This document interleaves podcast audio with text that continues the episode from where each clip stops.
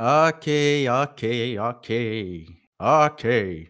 Tu sabe, tu sabe como é que faz o começo, né? Que tu se apresenta e fala uma frase. Aí que tá, eu não pensei em nenhuma frase, eu não sabia se vocês faziam isso ou não. Agora deixa eu pensar. Meu nome é Lucas Richard e eu não pensei em nenhuma frase. Meu nome é Clark César e eu concordo com o que o Richard falou. Isso deu um nó na minha cabeça agora. Começando? Então tá bom. Vamos começar, calem a boca. 3, 2, 1. Seja muito bem-vindo a mais um episódio do nosso querido podcast. E no episódio de hoje vamos estar comentando sobre os melhores filmes que a gente viu, né?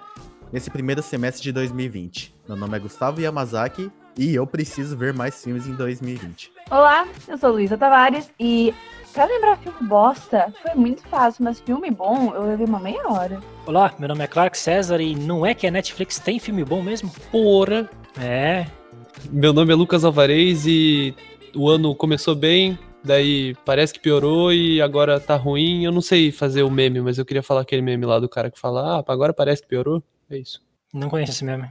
Muito bom. É bom, vou colocar, vou colocar aí, vou colocar aí pra você ouvir, porque a minha menção foi uma bosta. Su- Suponho que seja.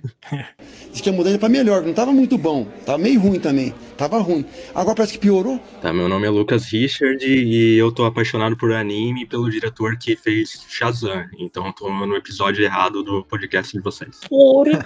Opa, E como vocês já perceberam, né? A gente tá com um convidado novo, né? Mais um convidado, estamos crescendo, gente. Estamos com um convidado novo a cada semana. O Clark. E agora é a vez do nosso querido colega, colega e supostamente amigo, né? Lucas Richard. É, ênfase no supostamente. é, nós, nós, né, usamos né, os dois, dois dedos, né? Amigo. Amigo. Beleza. Quatro, no caso, né? Porque tem aspas antes e depois também. É verdade? Mas então vamos lá, quem que quer começar dando. Já, já falando aí que filme que vocês tro- trouxeram? Tá, vocês preferem falar primeiro dos melhores filmes, do, do melhor filme que vocês viram nesse semestre ou do pior filme? Eu acho que a gente pode. Olha, acho que. é, vamos começar com o bom. Ah, então. O que vocês acham de. O que vocês acham de um falam bom, um falam ruim, um falam bom, um falam ruim, né? É A que daí vai ficar confuso. É, fica confuso. É. Vamos, Fica vamos confuso. dividir todo mundo falar Eu bom. Pra gente primeiro falar dos ruins pra depois a gente ficar feliz no final. Eu topo. Porque senão Primeiro a gente vai ruins, ficar triste. Bota, bota uma música assim que representa é, verdinho, ô Lucas, representa um verde. Aí a gente tá falando de música boa. Daí quando a gente. Música boa, a gente tá falando de filme bom. Aí quando começar a tocar música vermelha, aí a gente tá falando de filme ruim. Mas eu tenho uma dúvida. E se meu filme bom também for meu filme ruim? Daí tu repete. Daí tu fala duas vezes. Aí a gente bota uma mistura. Aí você fez bosta. E se o meu filme bom for o filme ruim de alguém? Aí vai ter uma discussão feia. Tá, quem quer começar? Tá, é pra começar com o ruim, então? Com, com o ruim, é pra gente acabar bem, eu acho, né? É isso? É, teoricamente é. Esperamos. Tá, eu posso, eu posso começar então. Manda. Pode, te permitimos. Pra poder mostrar que não é só o Clark que tem certas rusgas com o cinema nacional, Rusgas. rusgas. Vou trazer aqui. Tinha outros filmes também brasileiros que eu pensei em trazer, porque, meu Deus, tem uns filmes que, olha, vou te dizer, hein? É, mas eu vou trazer aqui o filme do Porta dos Fundos, o Contrato Vitalício. trabalhar com você pra todo sempre. É, garçom, Little Pen. Eu assino um contrato vitalício. Eu nem vi isso aí. Que é horrível. Viu sim, porque eu obriguei vocês numa madrugada, bêbados, pra assistir junto comigo de novo. Preferiu trazer o contrato vi- vitalício do que a- aquela última ceia lá? Cara, é. É muito ruim, bicho. É, é tão ruim quanto.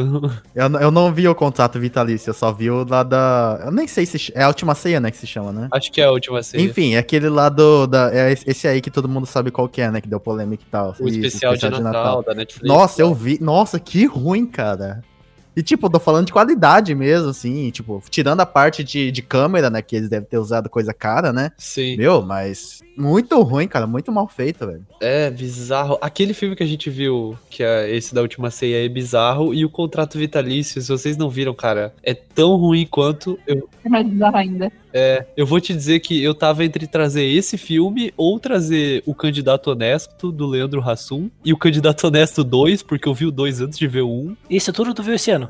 Tem dois. Eu, eu vi, Você tá fazendo uma maratona de filme brasileiro ruim, então. tem, tem dois. Eu, eu tava entre esses dois ou o Bloodshot do Vin Diesel, mas o, o que despertou mais desgosto foi o contrato vitalício, que, meu Deus. Olha, eu pesquisei contrato vitalício, apareceu o Jorge Matheus e Jorge de Matheus me lembrou o José. Piada interna. Jo- Jo- José é piada externa. Não se preocupa, todo, todo, é, não se preocupa, todo mundo conhece o José, de tanto que a gente fala do José. Né? É verdade. José é uma figura pública já.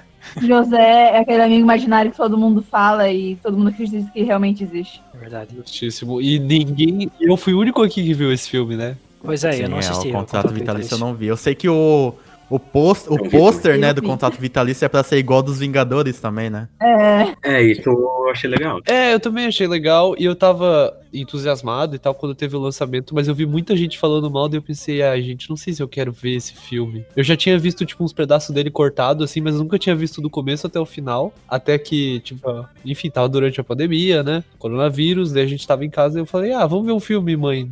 Vamos ver esse filme aí do Porta dos Fundos. Ela falou, nossa, que legal, do Porta dos Fundos. E terminou com ela falando, nossa, esse filme lixo do Porta dos Fundos. É. É que assim, fica até uma sugestão pra vocês. É, vocês podiam fazer a transição de conteúdo que vem da internet e vai pro cinema e do cinema que vai pra internet. Porque normalmente eles não se conversam nem um pouco. Sempre fica um resultado igual. Vocês já viram aquele internet, o filme também? Eu vi internet o filme. Esse eu vi. nossa, é horrível. Eu vi há tempo atrás e apaguei da minha memória. Acho que foi traumático. Nossa, muito ruim. Mas, não, mas ainda assim, a última ceia é pior ainda, cara. Então, mas ainda assim, internet o filme é melhor que o contrato vitalício. Calculem. É, meu Deus.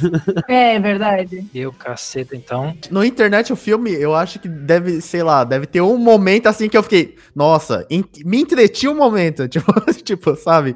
Em algum momento tem, mas no, no dos, dos- é, mas no Porta dos Fundos não tem nada. É, o internet eu assisti, tipo, dá pra ver o que eles estão tentando fazer, mas eles não conseguem. Mas, tipo, dá pra ver que eles estão tentando fazer uma coisa legal, mas não conseguem. Mas enfim. O internet, o filme, ele tem pelo menos uma coisa que a gente pode falar que a maioria dos atores não são realmente atores, não tem ABNT e tal. Isso que eu ia falar. Então, tipo, isso deixa a barra um pouco mais baixa e você pode falar, ah, mas tudo bem, né? Eles não são atores, atores. E no caso do Porta do Fundo, não, não tem essa desculpa que eles são atores, são comediantes, são roteiristas, são diretores de alguma área. É verdade. Sim, isso que eu achei estranho. Então, tipo, deu merda. E, e o do Porta dos Fundos é que, assim, eles tentam fazer uma comédia bem escrachada, assim, só que acaba ficando fake da forma que eles fazem. Tipo assim, ó, a sinopse pra vocês entenderem. O Gregório do Vivier é um diretor de cinema e o Fábio Porchat é, tipo, o ator que trabalha com ele. Uhum. E daí eles vão pro Oscar, começa no Oscar, o, tipo, ou, ou em Cannes. É, algum- é alguma premiação enorme, assim, acho que é tipo o Oscar. Cannes. Ah, então é Cannes. E daí, tipo, é uma premiação enorme de cinema e tal, e daí eles ficam fazendo um monte de piada do mundo do cinema. Olha ali, fulano, nossa, fulana é mais bonita ao vivo. Que, e, tipo, começa já na premiação, daí o filme deles ganha o prêmio máximo lá, sabe? Daí eles comemoram e tem uma festa e tal, e daí o, o personagem do Gregório do Vivier, que é o diretor do filme, desaparece e não aparece mais, tipo, ele some, assim, do nada, e desaparece por 5 anos, ou, ou 10 anos, alguma coisa do tipo. E daí o personagem do Fábio Porchat, tipo, fica famoso e vira um atorzinho, tipo, de novela e faz comercial, umas coisas assim, sabe? Nada que eles não façam.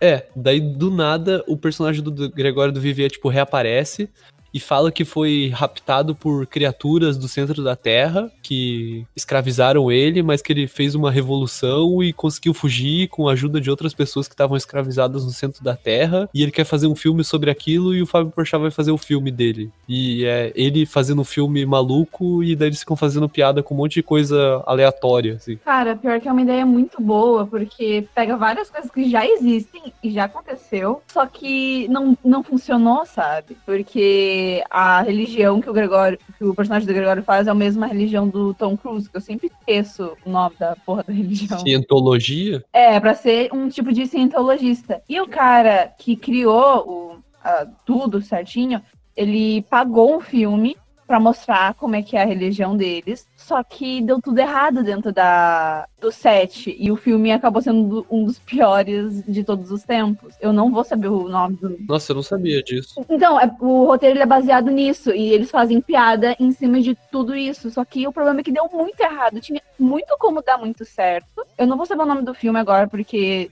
eu não pesquisei, porque não é o meu filme. Mas, tipo, tinha muita coisa pra dar certo. E deu tudo errado, porque as piadas foram tudo mal feitas e, tipo, não funcionou. O- as coisas que eles queriam satirizar com a maneira que eles fazem a comédia não encaixou as coisas. Mas tinha tudo pra dar certo. É o filme que tem o John Travolta, né? Ah, eu acho. Eu sei o que, o que é um ZT de cabeção, assim. Isso. Aham, num planeta vermelho. Um ZT de cabeção, não é aquele filme da SNL? SNL? Da Saturday Night Live? Não, Não, acho que não. Não, não, não. E, tipo assim, eu sei que a única coisa que eu sei da cientologia é que o cara que criou a cientologia era tipo escritor de, de revista de ficção científica. Exatamente. Ele tem um documentário bem estranho que eu vi uns pedaços falando sobre a vida dele. Sobre o filme do Porta dos Fundos, que a gente não consegue conversar sobre ele, de tão ruim que é. Mas aí que tá, cara. Eu, às vezes eu fico tentando entender por que que a gente acha tão ruim, tá ligado? Porque, por exemplo, ah, porque ele tem piadas idiotas e tal, tudo mal feito e tal, mas a gente tava elogiando no podcast passado, tá ligado? O, por exemplo, o super-herói, que ele tem basicamente o mesmo conceito, sabe? De fazer só piadas zoadas e tal, só que a gente se diverte. É, Ou até as branquelas, que a gente falou super bem também. isso, também, as branquelas. E eles fazem referências, fazem piadas idiotas e a gente se diverte, tá, sabe? Então eu fico pensando, por que que isso não funciona também com Porta dos Fundos? Não funcionou com todos os filmes que eles fazem? Eu consigo dizer o porquê. Porque todo ao redor, ele é muito sério, ele é muito realístico. E de repente surge uma piada que foge ao que a gente tá vendo até aquele momento. Durante os cursos que a gente vê no YouTube, a gente tem vários que funcionam e que vai de maneira gradativa. Mas nos longas, eu acho que eles ainda não pegaram a manha ou o tempo pra começar de uma coisa mais ou menos séria e ir desengringolando e virar essa comédia comé- completamente absurda que eles fazem, geralmente. E dentro do filme ele não funciona, porque ele é pra ser uma coisa absurda. Eu já sabia dessa história, tipo, o que era por trás quando eu fui assistir, e deu pra ver que eles estavam esperando que o público soubesse disso. E eles e assim, não foi por falta de publicidade, porque eles eram muita entrevista falando isso. Só que acabou meio que precisando saber disso pra daí entender a sátira e daí começar a rir. Aí não funcionou. A minha teoria é que eu não assisti o filme, mas a minha teoria com o Porta dos Fundos é que a gente não, tipo, a gente não não aguenta no sentido tipo mais que cinco minutos de Porta dos Fundos, sabe? Tipo do humor deles. Ah, mas é que tá, a gente tem que entender por que que a gente não aguenta, sabe? Não, tipo o humor deles é, é humor de situação e tipo é humor curto de sketch.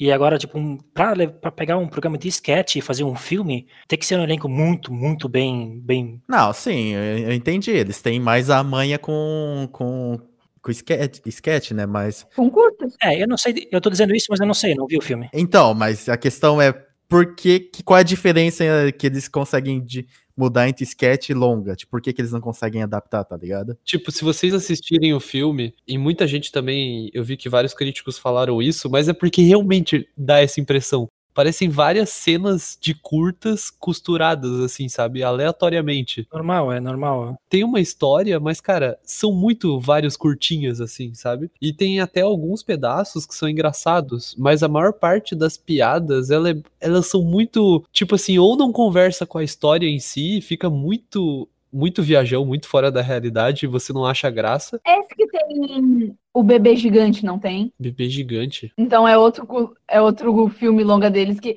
eu não sei qual do filme que eu vi do Porta do Fundo que tem um dos atores deles que ele vira um bebê gigante e uma das atrizes deles que agora já nem participa mais tem que trocar o cara durante a cena. Que tipo, até hoje eu tento lembrar de qual filme que eu vi, mas eu não consigo lembrar de qual que é, de tão aleatório que é no meio do negócio. É desse filme, eu acho. Eu acho que é, de- eu acho que é desse filme mesmo. Eu lembro que eu vi essa cena, eu não lembro o nome do que é. Tem umas piadas, e a maior parte, na verdade, é muito roubado de filme, tipo, comédia nonsense hollywoodiana, assim, sabe? E é tipo, meu, aquela piada que tu já viu um milhão de vezes, bem feita, assim, e tu já riu dela, e tu tá vendo de novo, só que mal feito. E daí tu fica, mano, eu já ri dessa piada, e eu já ri dela, tipo, uma pessoa que contou ela direito, sabe? Por que, que eu vou rir disso agora? Aham. É, mas assim, ouvi dizer que quando tem essa adaptação de uma plataforma para outra, normalmente os caras tentam é, jogar a salvo, tá ligado? Então provavelmente foi isso que eles fizeram com esse filme. Eles tentaram pegar coisas que eles já sabiam que funcionavam, mas na plataforma deles e outras convenções, e no final ficou uma coisa meio genérica, pelo que tu tá falando. Sim, bem isso. Cabe a mim dizer aqui só fazer um pequeno ponto ponto alto do filme, que é a participação do Jovem Nerd e o Azagal. Jovem Nerd fazendo o, ja o Jair e o Azagal fazendo o amigo do Jair. Jovem Nerd e o Azagal aparece? Aparecem. Uh. Aham. Eles estão até na página do IMDB do filme. Essa eu não sabia. É incrível que alguém pagou só pra colocar o, o Jovem Nerd e o Azagal no IMDB, porque cada página é paga. Você tem que pagar pra conseguir ter o teu nome lá. Então, tipo, Ah, mas é que nem, por exemplo, o Leon, o Leon e a Nilce no Shazam, né? É. sim. Ah, pois é. Mas tem uma diferença entre tu aparecer no filme do Porta dos Fundos e no filme do Shazam. É, né? não, assim, eu sei que tem essa pequena diferença, né? Mas, Eu acho que o do Porta é melhor, né, gente? claro, no, claro, no Porta é melhor, né? Sem falar que a Nilce e o Leon também é figuração, é tipo uma coisa comum. O Jovem Nerd Azagal é uma figuração maior zona. É um extra de verdade. Porque tem nome até os personagens. Sabe o que, que eu percebo um pouco, às vezes, que eu acho que é o que me incomoda? Também a parte que parece que são vários curtas. Parece que são várias curtas, várias sketches juntadas pra formar um filme, e isso me faz perder um pouco da suspensão da descrença, né? De acreditar no, no que acontece lá. E também eu acho que time de filme que eles utilizam. ti- Não é time, né? O jeito que eles utilizam pra contar piadas em filme não combina. Pelo menos não pra mim, né? Tem gente que gosta, né? Gosto é gosto.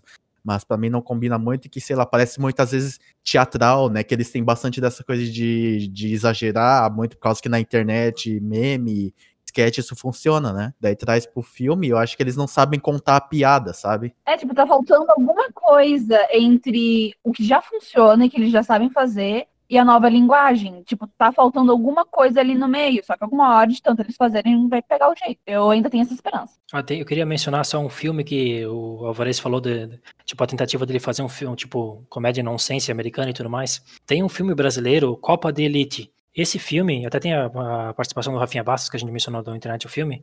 Esse filme ele tenta fazer essa comédia nonsense, que é uma comédia muito americanizada, mas pra mim funcionou muito bem. Pra mim é um filme que eu, eu considero um filme bom de comédia brasileira, o Copa de Elite. Tipo, nesse gênero de tipo nonsense tipo, e tipo Loucademia da Polícia, sabe? Bem, bem maluco. É bem bom. Não, sim, com certeza. Tem, tem diversos filmes assim, nonsense, nonsense que funciona muito bem, sabe?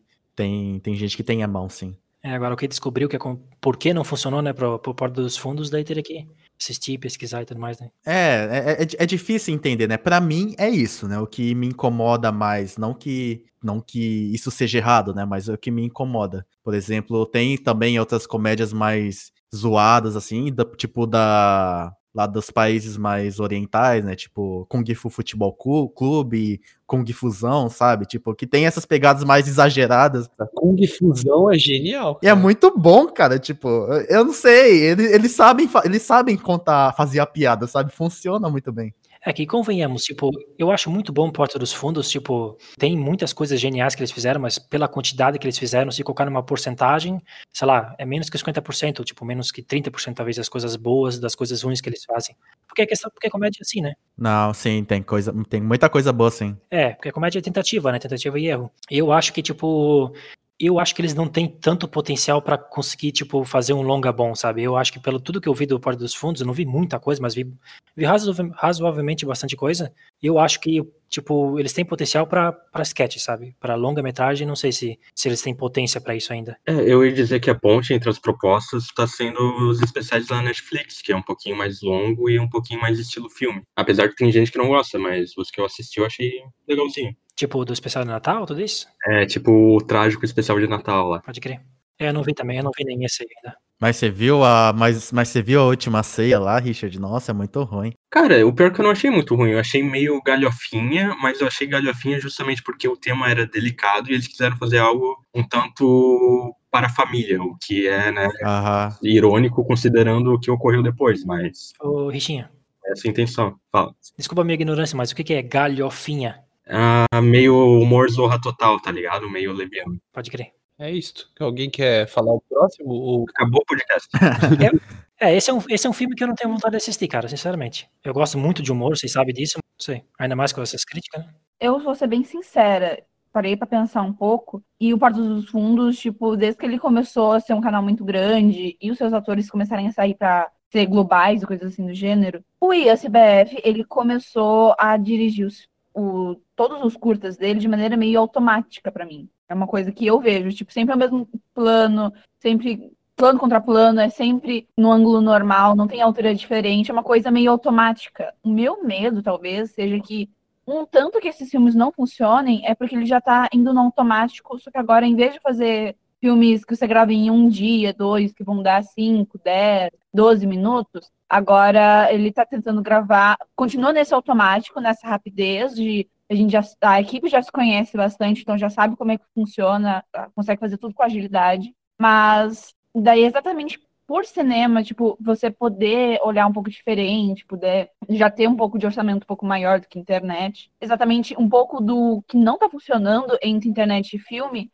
exatamente essa direção que já tá mega acostumada e sempre fazendo um monte de coisa ao mesmo tempo. Todo dia tem gravação, todo dia tem Aham. três roteiros que ficou pronto, aí ver quem que é o ator, quem vai produzir. Então, talvez seja um pouco disso, porque foi o Ian que dirigiu esses três longas, né? Então, talvez seja um pouco disso. É uma- A Luísa fez uma, uma boa observação dessa questão de. Mais da, da, da oferta e demanda, né? Que foi tendo muita, muita demanda, muita demanda, e eles foram fazendo só no. No, no padrãozão, né? É, um time que tá ganhando não se mexe, né? Daí eles foram só mantendo. Daí isso me lembra bem nos tempos das antigas do YouTube, quando o Porta dos Fundos começou a explodir. Bem quando ele começou a explodir mesmo. Aí depois foi criado o Parafernália. Uhum. Uhum. E, tipo, eu achava, eu gostava do, de alguns umas sketches do Porta dos Fundos e tal, achava tinha uma boa crítica e tal.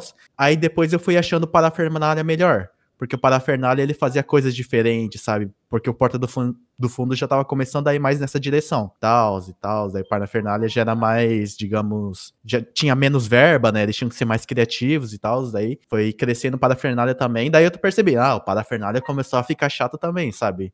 Que a gente percebe que quando uma- um canal começou a crescer, desses disquete, começou a ficar mais no, no padrãozão, sabe? Hoje em dia os dois são mega parecidos, eu não vejo diferença entre um e o outro, pra ser bem sincera. Ah, tem um pouquinho, tem um pouquinho. Tem, tem diferença. Mas uma coisa que eu parei, que eu tava pensando esses dias também, que tem a ver com isso de fazer as coisas no automático, é que eu não sei se vocês sabem o outro projeto que o IASBF tem, que é o Sociedade da Virtude lá, Sim. que é um canal de animações e tal. Sim, nossa, parei de assistir total. Eu acho super legal a ideia, eu acho super legal a proposta, e eu acho super legal vários vídeos, só que chegou um momento que eu fiquei, tá, gente, eu já entendi essa piada, a gente pode fazer outra piada? Isso, cara. É, aquele, é, é foda, né? Porque piada tu tem que se surpreender, né? E se tu fica na mesmice, da mesmo estilo de piada, ela gasta. É sempre assim, ah, vamos fazer uma piada com o herói, tipo, ah, Lanterna Verde, mas daí não vai ser verde, ele vai ser rosa, ele vai usar uma pochete, sabe? Olha, essa é a nossa piada. E daí eu fico, tá, ah, homem que recebeu radiação demais e morreu, uma pessoa que tinha um poder estranho, é, é sempre tipo, Homem que nossa, recebeu radiação demais e morreu. mas é, tem um sketch, tipo, não é nem super-herói, tá ligado? É um homem qualquer. tem uma sketch que é só isso, tipo, e eu acho ela engraçada, só que daí, tipo, vai tendo várias parecidas, assim, eu fico, tá, gente, já entendi. Cara, mas eu adoraria um filme que fosse a mesma piada repetidamente, até, tipo, fosse tão insistente que te obrigasse a rir dela. Ela vai te forçar até você odiar o filme, aí você vai desligar antes de ver o final. Esse é meu marketing. Meu, lembrando da Sociedade da Virtude, meu, a Pantera Ruiva era uma personagem muito boa, porque ela sempre aparecia com uma piada diferente, exatamente por ser uma personagem trans e tal. Daí, simplesmente ela morreu, porque foi repetindo tanto e tanto, e daí foram tentar usar piadas que já usaram em outros personagens em cima dela, e aí ficou cansativo, e eu, eu assim, era uma coisa que eu, o primeiro ano, eu ficava assistindo todos os vídeos, teve concurso pra mandar roteiro pra eles fazer, ah, animarem o teu roteiro, eu mandei roteiro. Meu, tipo, eu tava muito dentro e simplesmente morreu pra mim. Hoje em dia eu não assisto. E quando eu vejo aparecer, por exemplo, no meu Instagram, eu acabo, tipo, ai meu Deus, negócio chato. Por isso que eu parei de seguir o Rex no Instagram. É, eu, eu eu também mandei um roteiro pra eles. Tu mandou um roteiro pra eles? Eu mandei. Eu gostava do, da, do deles do Homem-Homem. Ah, sim, aquilo é muito bom, cara. Eles são bons, né? Só que o foda é que é essa repetição. Não, sim, eles são, eles são muito bons, cara. É, mas é bem essa questão do desgaste, assim, repetir a mesma coisa. Não, não conseguir ser atual, né? Não conseguir ser fresco o tempo inteiro. É, Tá, mas alguém tem algum filme ruim? Posso falar o meu, então? dale. Mano. O, o meu é um, é um filme horrível e é uma decepção pessoal. É uma decepção muito pessoal. Eu já devo ter comentado, tipo, um, um período curto, assim, em algum outro podcast, que é o Tá Dando Onda 2.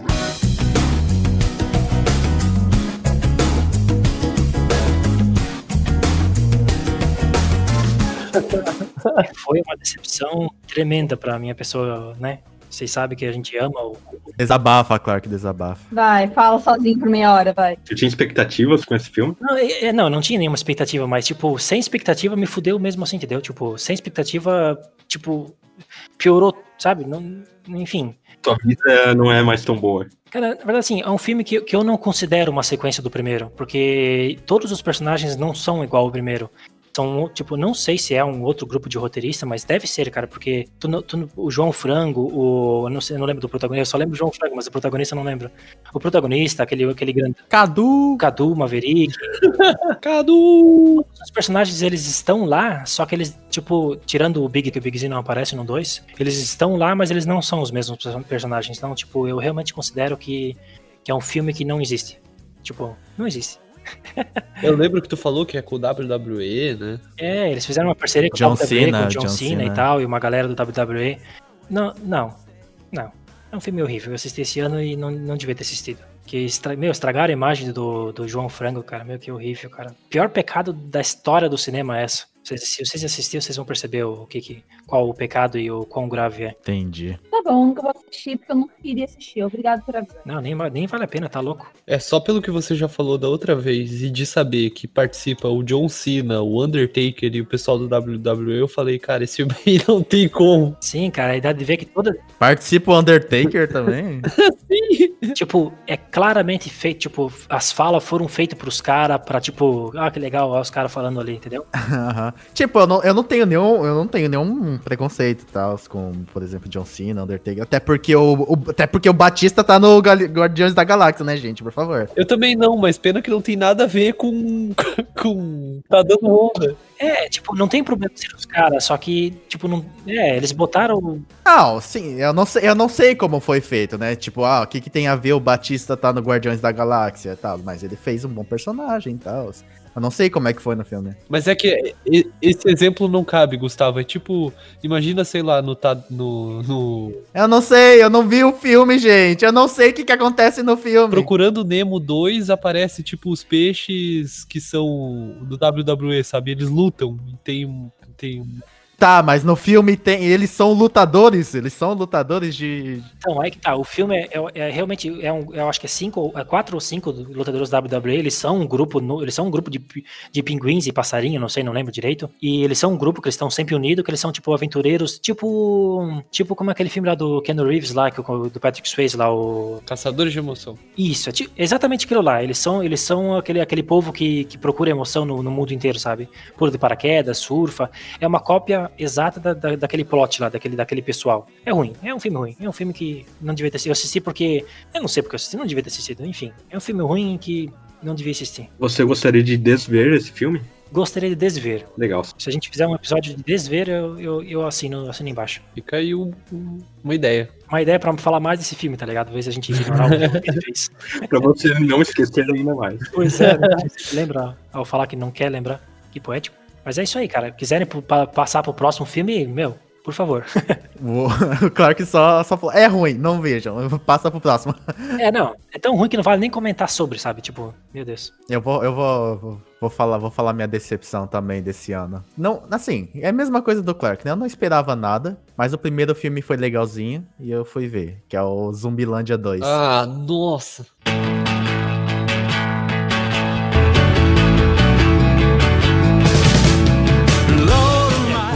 Também.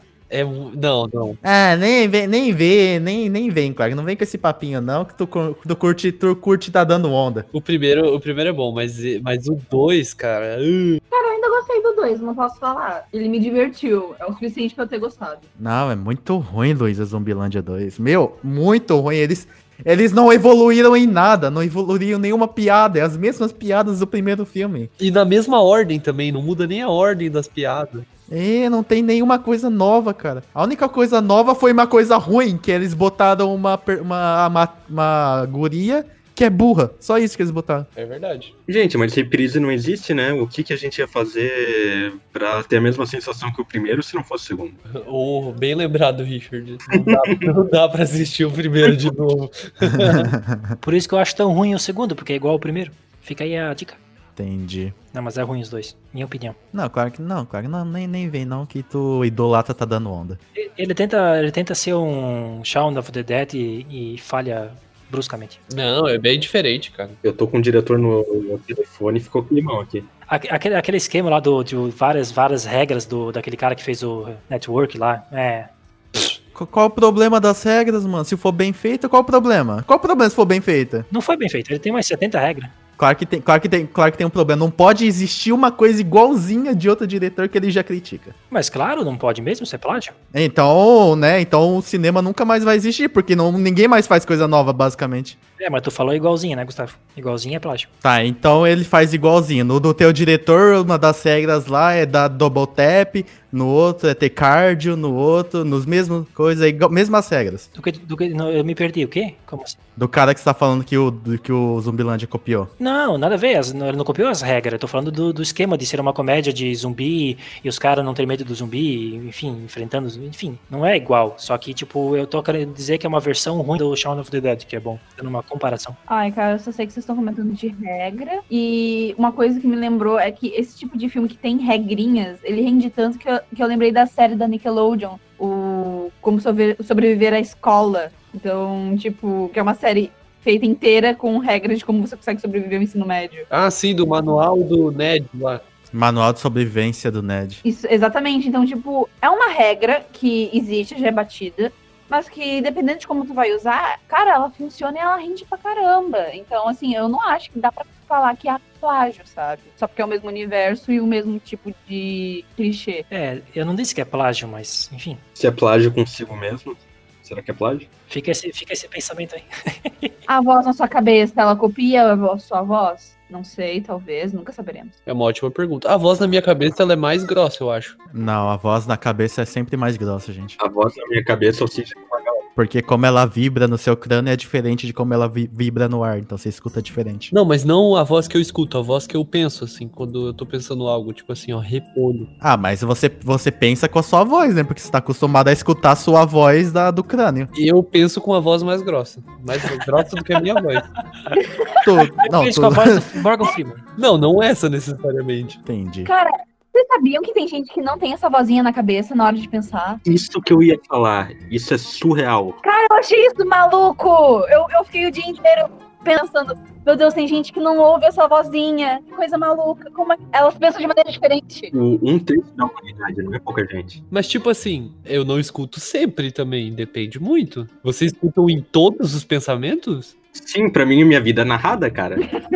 Não, gente, tem coisas, tem coisas que eu só faço no automático e nem, nem, nem fico narrando na minha cabeça. Eu até falei que é mais grossa a voz que eu penso, mas já aconteceu de eu escutar muito um podcast, ficar com a voz da pessoa na cabeça e daí ficar pensando com a voz daquela pessoa que eu tava escutando o podcast. Aí é múltipla personalidade. Ler a prova com a voz do professor. Nossa, eu já fiz isso mil vezes. É, eu sempre faço isso quando tô fazendo prova. Ah, mas isso também, né? Aí tu tá interpretando, não é que tu tá pensando como sendo outra pessoa. Eu sempre penso com a voz do Richinha. É, tipo quando você, é tipo quando você pensa, oi, eu sou o Goku, tipo, tu vai escutar com a voz do Wendel Bezerra, Sim, sim. é, mas, mas isso não é um pensamento é, que você tá fazendo, né? É só uma lembrança. Pois é.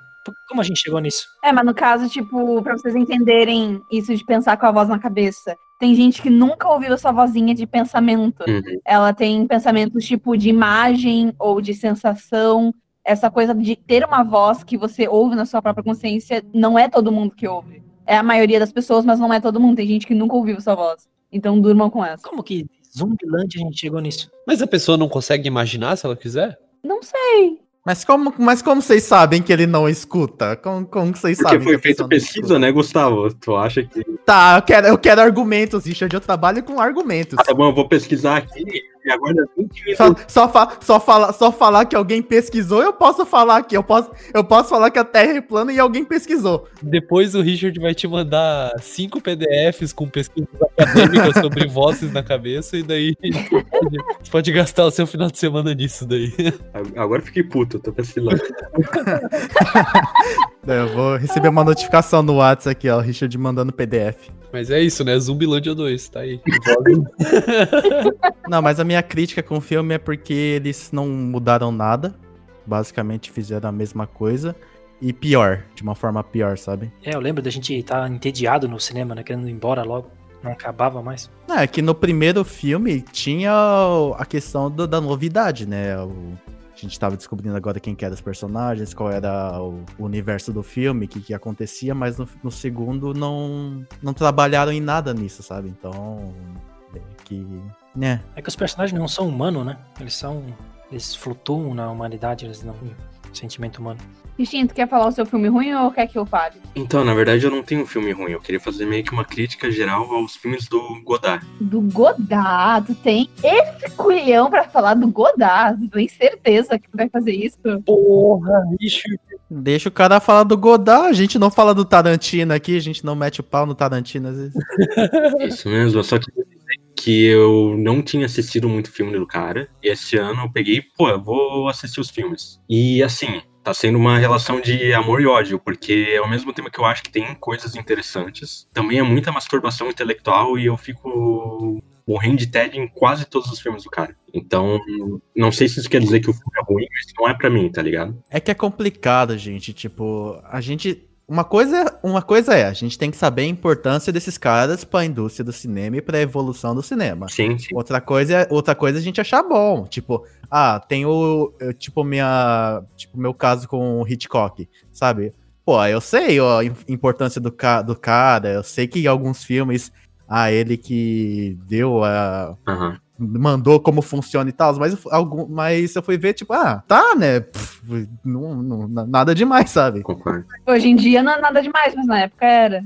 É isso que a gente tem que lembrar. Não, então, é, é, é, é- exatamente o que eu tô falando, Luiz. A gente tem que saber a importância do. Aí já é bem pessoal também, porque eu fui ver Ja- Janela Indiscreta e eu achei incrível. Sim, um dos meus filmes favoritos. Mas enfim, voltando rapidinho com o. Sim, gente, é o que eu tô falando. Vocês não estão entendendo o que eu tô falando. Você falou que é ruim! Por que vocês estão falando do Janela Discreta? O Gustavo falou que Hitchcock é uma bosta. Ah, O Gustavo falou que ele faria melhor. O Hitchcock é um homem bosta, isso não dá pra negar. É, isso é, isso é. Mas o filme dele é bom, infelizmente. Queria poder dizer o contrário, mas eu não consigo, sendo bem sincero. Queria fazer outro comentário sobre o Godard. Assim, pra não dizer que eu não gosto dos filmes dele em geral, tipo, eu recomendaria Alphaville, que também me dá um tédio fudido, porque o narrador, por algum motivo, ele fala em voz baixa, cochichando o filme inteiro. Puta que me pariu. Ele faz isso. É, tem também, eu não sei se é essa a tradução, mas é, O Fim de Semana, The Weeknd. É um outro filme muito bom, é, esteticamente é lindo. Aquela banda, né? Isso, aquele artista. Tem alguns outros filmes dele que eu acho, tipo, esteticamente todo filme dele me- chama atenção. Agora, além de ter toda essa intelectualidade que o, o cara simplesmente não sabe dosar, ele quer meter um significado mega profundo a cada segundo do filme. Além disso, alguns dos primeiros filmes do Godard, eles têm meio que a mesma estética, os mesmos atores, a mesma locação, a mesma temática. Então, sem zoar, teve uma hora que eu tava vendo um filme e eu vi ele por meia hora até me tocar que eu já tinha assistido ele. Ah. Porque eu tava assistindo vários filmes iguais em seguida, tá ligado? Então, claro, são limitações que o cara tinha também, mas. é, Enfim, outra reclamação, eu acho. Pra não dizer que não tem um filme assim que eu não gostei. Entendi. É válido, é válido. Pior que eu concordo contigo no Rechinha, da parte dos filmes que tem muita masturbação intelectual. Uhum. Eu diria isso ainda mais por conta dos filmes mais recentes, de 2000 pra, tipo, 2010 pra cá, porque ele tem mais de 90 anos continua produzindo filme. 2018, se não me engano, ele lançou filme. E esse filme, eu vou ser bem sincero, eu já tinha assistido vários outros por conta do curso de cinema. E esse eu achei completamente entediante. E eu falei, tá, ele tá. Ele continua querendo fazer a fama dele de ser um diretor famoso, bom, mas que não tem as suas próprias características de fazer filme. Porque tem um pouco disso que você Tem muita gente que faz TCC mostrando que todos os filmes de um certo diretor têm pontos que se juntam porque é da personalidade dessa pessoa ou que tem a ver com a história desse desse diretor, geralmente, porque diretora, né, tá difícil. Daí ele tem essa fama que não dá para não tem características de todos os filmes que dá para juntar tudo e falar isso aqui é do Godard. Então, tipo, eu, eu achei esse último filme que eu sei que ele lançou, para mim era isso, tipo, pra ele manter a fama dele. Aí eu achei completamente entediante. É, eu vou dizer que eu acho que o cara, ele é. Ele é honesto quanto à própria personalidade, sabe? Eu não acho que ele faz isso pra ser elitista ou pra é, se fazer acima dos demais, mas é inevitável que, por mais que eu mesmo eu, eu tenha filmes dele que eu gosto bastante, é, é um cara que ele é cansativo. É, tu tem que ter meio que uma aula para analisar cada 15, 15 minutos do filme do cara. Ó, o único filme que eu vi do Godard é o Acossado, e daí é aquilo, né, que a gente aprende em aula. É Jump Cut. E daí eu fiquei assim, olha, Jump Cut. Que legal. Acossado é bem dinâmico perto dos outros que ele tem, cara. É porque acontece umas coisas, tipo assim, não tá acontecendo nada, aí corta automaticamente. Tipo, não tem uma cena que não tá acontecendo nada. É só tá acontecendo algo, tá acontecendo algo, tá acontecendo algo. Uhum. Tirando algumas partes que eles estão dentro de casa e tal, que fica mais paradão, assim. Mas no geral é bem corrido, né? Sim. Mas então era isso, gente. Quem é o próximo? Então é isso. Lucas Richard, que disse que Godard é uma bosta e ele faz filmes melhores que Godard. Eu, eu acho que eu não assisti nenhum filme do Godard durante a faculdade. Eu acho que precisava e eu não assisti. Claro que é, eu acho bom fazer isso. Eu só fui ver recentemente também, claro. Não, é só ver filmes do Lucas agora. Uh, é verdade. Uh. eu queria deixar dois comentários aqui, só que tem a ver com o assunto. Vai perguntar como vocês acham que o Godard vai receber essa dura crítica de Richinha, seu crítico brasileiro. Acho que ele vai mudar. tomara, tomara que ele não, tipo, sofra um ataque. Né, ele, ele, vai, ele vai começar a fazer filmes mais pra, pra, pra sociedade, assim, mais acessível. Também acho, Gustavo. Eu acho que ele já tá velho o suficiente pra não ligar pra coisas que não estão em francês. Ah, talvez. É, o Godard já tá na idade do Me Processo, né? É verdade. Já passou, né? Já tem mais de 90. E que eu acho a contribuição dele pro cinema incrível, mas o que eu mais gosto é a contribuição dele pro mundo da animação da Nickelodeon, que é o nome do cachorro do Jimmy Neutron, que é Godard. E da música do, da referência na música do Legião Urbana também. ah, é verdade. Veio dos filmes do Godard. É. Essa foi a. E o cachorro do Jimmy Neutron. Luísa, seu filme. Meu filme, eu sei que, claro, que ele falou que Netflix até que tem filmes bons, mas eu vou trazer um da Netflix aqui que eu juro que ele me deu dor de cabeça. De tão laranja que é. Resgate. Qual? Uma carta para o Ferdinand. Resgate. Ah. Esse aí a gente ainda não viu, a gente ainda não viu. É, nem me atrevi a ver esse filme. Vocês não viram? Putz, vou ter que fazer sem spoiler. Tudo bem, eu consigo, porque eu já fiz isso com uma amiga minha, pra mostrar pra ela não assistir o filme, ou se ela fosse assistir pra ela, pra gente xingar o filme junto, porque eu sei que ela também não vai gostar. É um filme ruim, que estão tentando achar coisa boa, mas o filme é ruim. Não, te, não, não vai dar pra salvar. É um filme de ação. Mas assim, Luiz, a, a, a pontos de comparativo, Luiz, o quão ruim ele é perto de The Silence. É verdade. Isso é bem importante. Se a gente for pensar na parte de fotografia, igualmente, pra ser bem sincera. Nossa. Calou todo mundo. É um filme, ele é baseado numa graphic novel que se chama Cuidado. A direção é do Sam Hargrave, que ele é dublê do Capitão América. Ele também já foi a pessoa que dirigiu os dublês. O diretor de fotografia é o Newton Thomas Siegel, que fez todos os novos filmes do X-Men. O X-Men, o filme, X-Men 2, X-Men, Os Dias de um Futuro Esquecido e o Apocalipse. Mas, tipo, ele também tem filmes que a fotografia é muito boa, tipo Bohemian Rhapsody e Marshall, Igualdade e Justiça. E aí o roteiro é do Joey Russo, que tem roteiros que são muito bons e roteiros que são questionáveis, porque, por exemplo, ele dirigiu e fez parte do roteiro dos Vingadores. Ultimato. Exatamente, do Ultimato. Enquanto isso, tem um roteiro que é todo dele, que é tudo por um segredo, que é de 2002, que é uma comédia com um pouco de ação e que é, eu acho muito questionável. A questão é, é um filme estilo Duro de Matar, bem filme brucutu mesmo, só que ele não é brucutu de verdade, que nem os anos 80. Por quê? Porque o brucutu dele não é brucutu, porque é pra ser um brucutu, só que eles tentam colocar uma parte dramática que é muito incessante, que tá o tempo todo e que todo mundo já entendeu a primeira vez que foi comentado numa fala. E aí tem uma cena de uns sete minutos, mais pro final, que fica entre a realidade e a lembrança, a realidade e a lembrança. E é chato, muito chato. Brucutu sensível. O que acontece? Tem muitos filmes que diretores de dublês ou, ou pessoas que eram dublês dirigiram para pegar uh, e fazer filmes onde se pegam bons dublês e o diretor sabe o máximo que ele pode conseguir com esse dublê e trazer ótimas cenas de coreografias de ação. E tem ótimas cenas mesmo, isso eu não posso negar. Tem a primeira cena de combate, que é o Chris Hemsworth, que é o, o. Thor, no caso, que é o protagonista do filme. Tem uma que é quando ele chega pra resgatar o guri. Que não é spoiler, a primeira coisa que a gente sabe é que ele vai ter que resgatar um guri. E aí tem uma luta com mais cinco negros maravilhosa. Eu não, tipo, ela é muito, muito boa. As cenas são frenéticas e, tipo, realmente deixam tenso. Só que não é os filmes dos anos 80 que pelo menos tinham uma historinha e tinha alguma coisa que tinha um fio guia.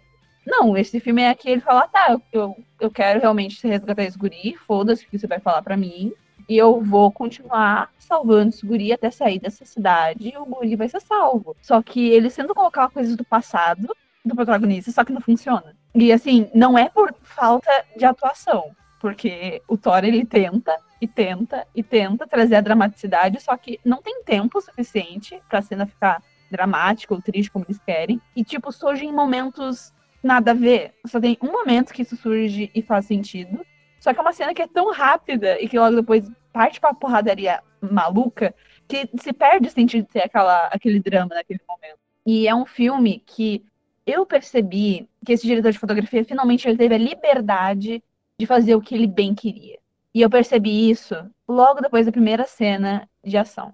Que ele vai descer as escadas, e a primeira vez que aparece as escadas é num zenital. Laranja, laranja, meu Deus do céu, o negócio é saturado e alaranjado de um jeito que, a sério, eu tô falando muito sério, me deu muita dor de cabeça. Eu terminei o filme de tomar um remédio com dor de cabeça, porque o filme é muito saturado, muito laranja, que é pra dizer, ó, esse filme se passa na Índia, tá? É laranja porque se passa na Índia. Se fosse no Brasil, ia ser tudo amarelo. E verde. É, Tipo, é muito saturado exatamente só pra dizer, ó, isso aqui se passa aqui.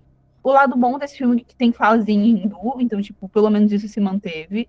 Só que não tem legenda nessas partes, então é uma merda, porque tu não entende o que é pra acontecer. Bem a lá Call Me By Your Name, que são coisas importantes que tu deveria saber, só que não tem legenda. E logo depois, a, essa escada ela volta e tem uma cena de porradaria. Só que é uma cena gravada normalmente, que se fosse gravada no Zenital que tinha mostrado antes, seria muito mais bonito e mostraria como essa coreografia foi muito bem feita, porque ia mostrar de maneira clara a coreografia de ação. Só que não, o Zenital ele foi usado para mostrar, olha só, eu sou muito bom aqui, hein, ó, eu consigo, eu tenho dinheiro e consigo fazer um Zenital. E aí depois aquele Zenital nunca mais aparece e sumiu. Ele existiu naquele momento e foda-se.